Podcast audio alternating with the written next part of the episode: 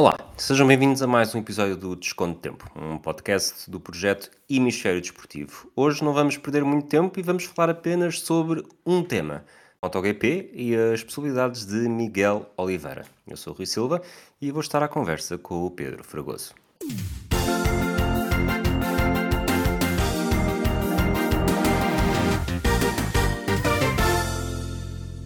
Olá, acelera.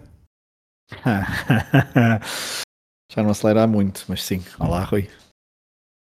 Miguel Oliveira, mais uma temporada agora de novas cores, acaba por ser aqui o, o tema principal, pelo menos aquele que mais me interessa, porque eu vou confessar que, que li muito pouco e acompanhei muito pouco sobre as coisas que se sabem até agora para esta temporada, mas tu hoje estás aqui com a capa de especialista e vais contar-me tudo e também a todos aqueles que nos quiserem ouvir.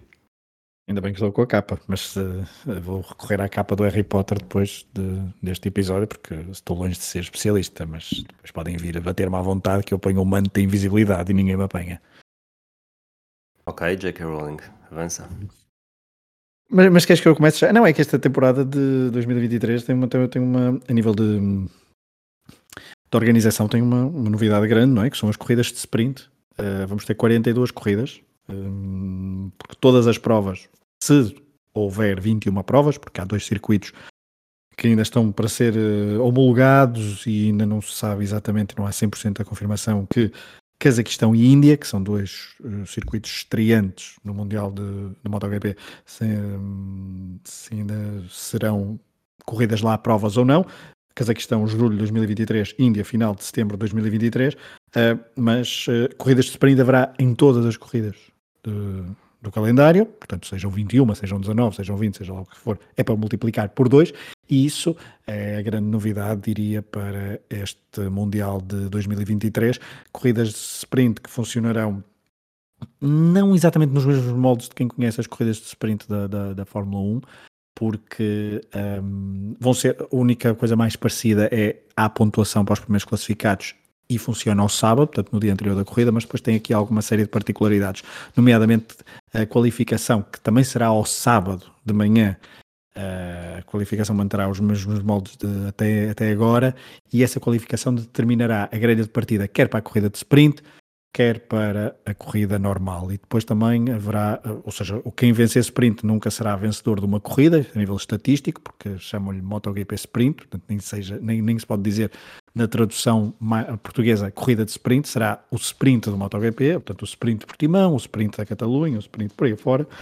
Um, e essa, e essas, as grelhas de partida para as, duas, para as duas provas serão sempre determinadas pela, pela qualificação.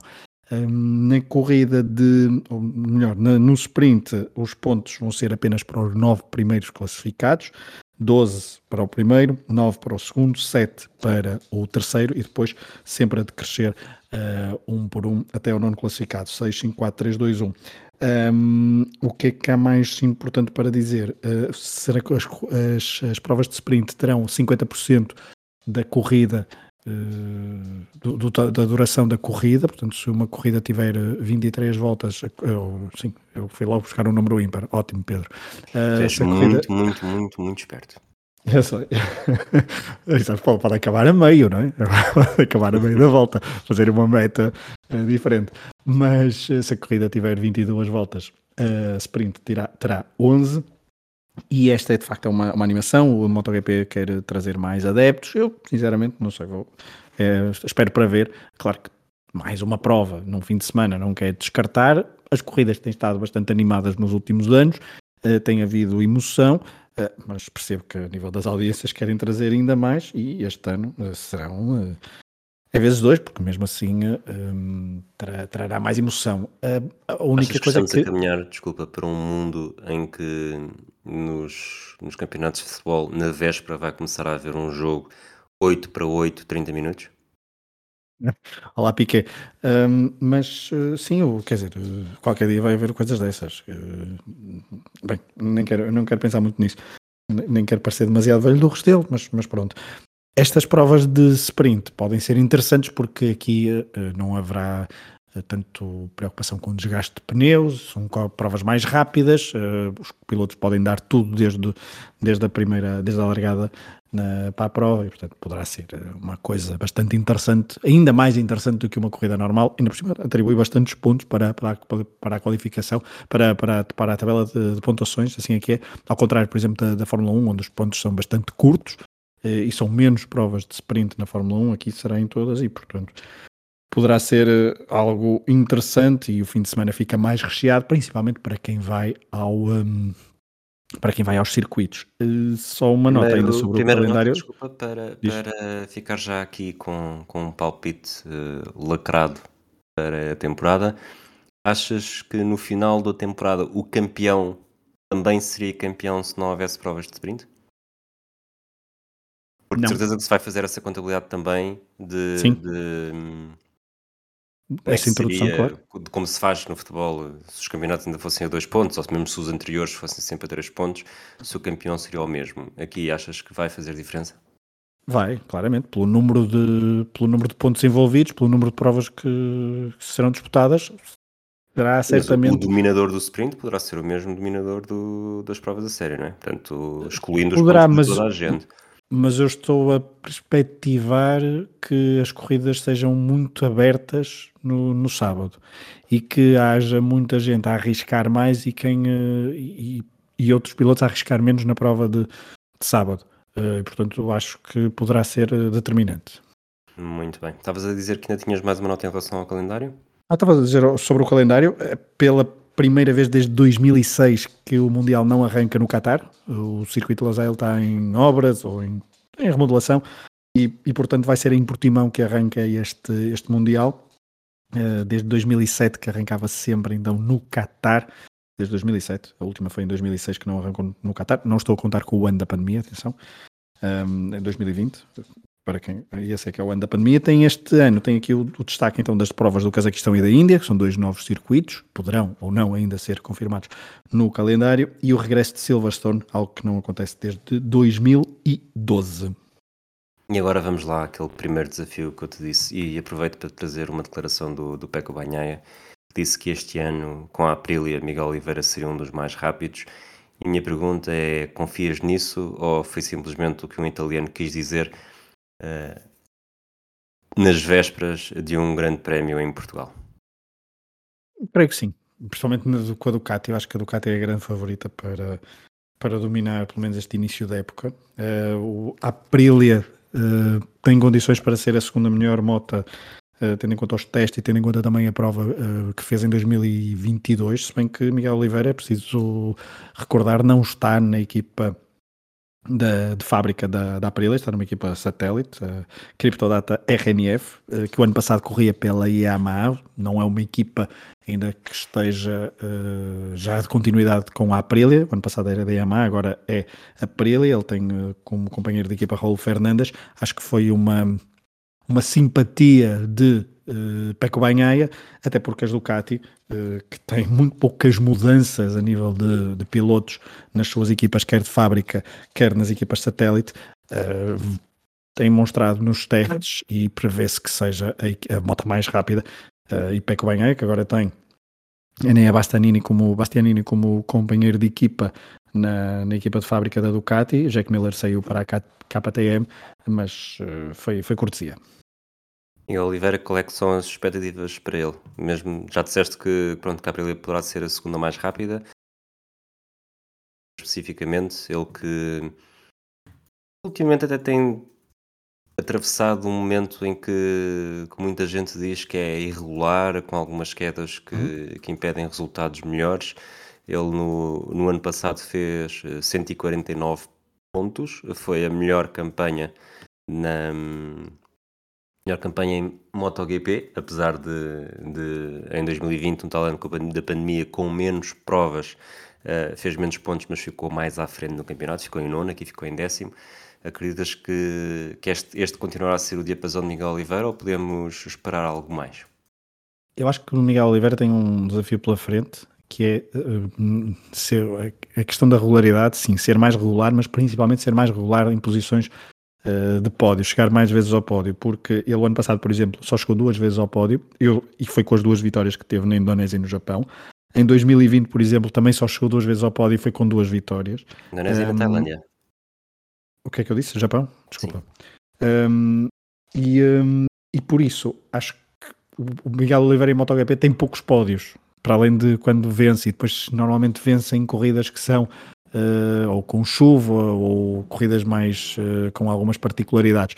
E acho que essa, essa regularidade é importante, principalmente para chegar mais perto dos lugares de pódio. Isso será decisivo e acredito que tenha Mota para, em muitos circuitos, lutar, lutar pela, pelas posições de pódio. Também está cada vez mais experiente, a Aprilia tem tido uma boa evolução e veremos se há uma união perfeita. Este mudar de equipa também nunca é uh, nunca é fácil de adaptar, quer dizer, às vezes é mais fácil de adaptar do que outras, outras coisas, mas um, normalmente poderá custar um pouco, uh, não podemos exigir logo resultados, acho eu, ao Miguel Oliveira, e acho que isso também será uma, uma, uma questão de aprendizagem ao longo da temporada.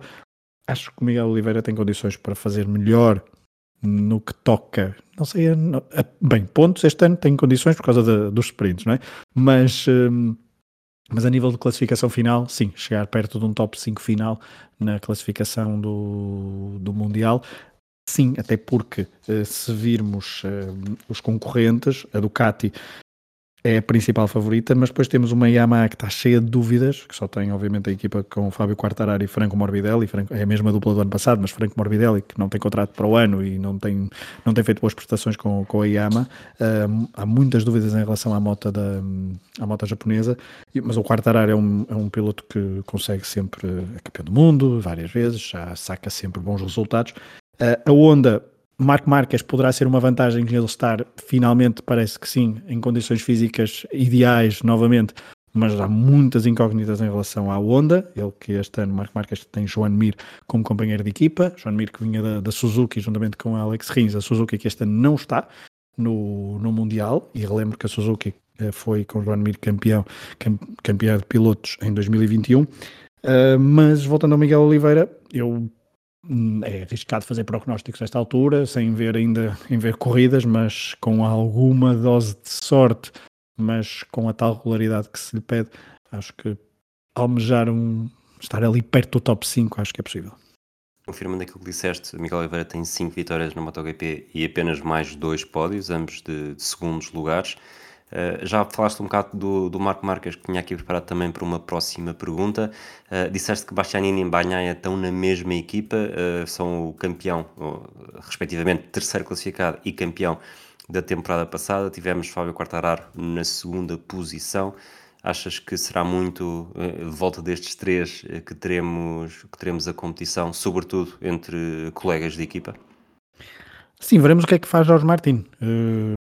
Johannes Arco não, é, não me parece tão regular, apesar da experiência, mas na, na, na Pramac, também é uma equipa satélite da Ducati, uh, fala-se e falou-se que Jorge Martins poderia ter sido uma opção em relação a Enea Bastianini, uh, e já o ano passado as Ducati, que depois abrandaram bastante em algumas provas para dar o título, obviamente, à equipa, ao piloto da equipa de, de fábrica, a Pecco Bagnaia, se por acaso o Banhai ou, é, ou o Bastianini não forem regulares na primeira metade do, do campeonato e se as outras, as outras, os outros pilotos da, da, das Ducati conseguirem uh, essa regularidade, e estamos a falar são mais três equipas satélite, é para a Mac com Zarco e Martin, uh, a Gresini com o Fábio de Gian Antonio e Alex Marques, uh, e a equipa de Valentino Rossi, a VR46 com Luca Marini e Marco Bezzecchi. Um, são pilotos e motas que poderão intrometer-se várias vezes na luta pelo, pelo pódio. E aí depois vai depender a regularidade.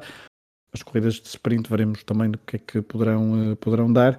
Um, acho que poderá é cedo ainda para perspectivar o que as Ducati da equipa de fábrica poderão fazer a nível de domínio, no entanto são claramente as favoritas. E o Banheia diz que está muito contente com a sua moto, a moto que se chama, acho que é GP23 Exatamente. Uh, a Ducati tem 8 das 22 motas. Uh, qual é, é a tua opinião sobre isto? Ui, é... não tenho conhecimentos grandes, muito pormenorizados para dar, para dar uma visão. Acho que o ano passado tivemos ali um.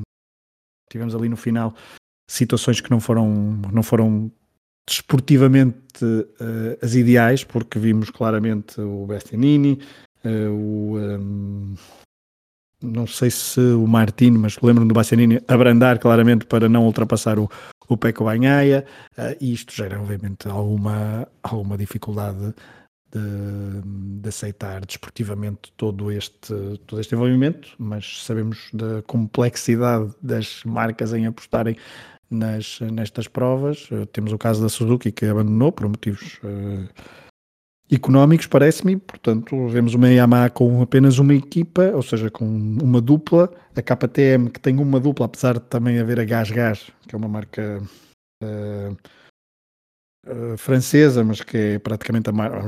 Vou, vou ser. Não percebi? É uma marca de feijões, não? Gas Gas? Gas Gas.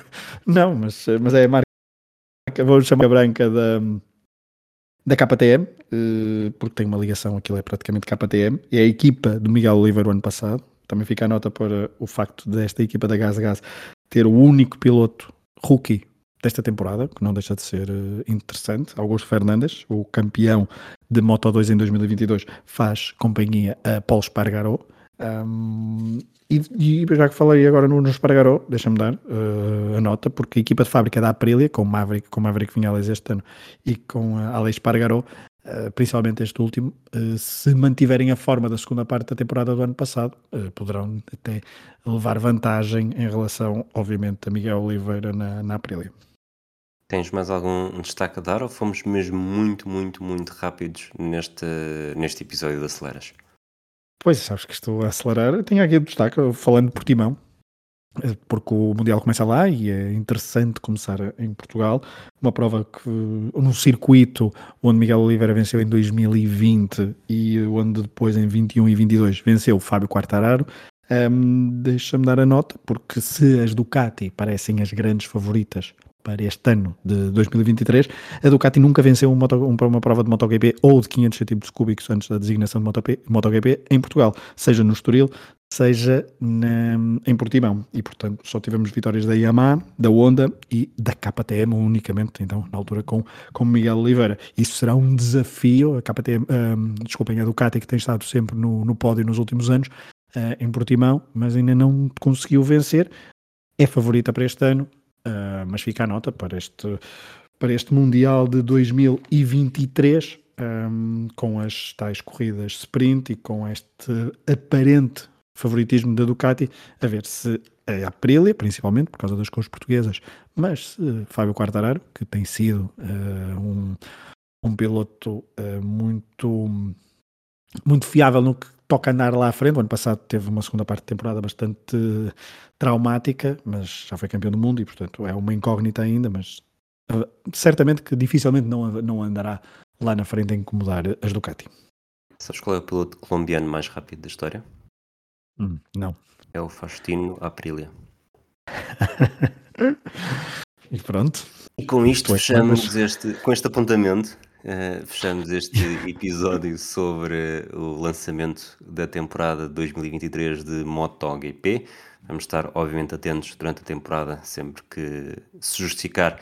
Falaremos aqui em episódios tão ou mais rápidos do que este. Um abraço, Fragoso, nosso especialista Fragoso, nosso acelera Fragoso. Abraço a todos aqueles que nos ouvem. Até à próxima.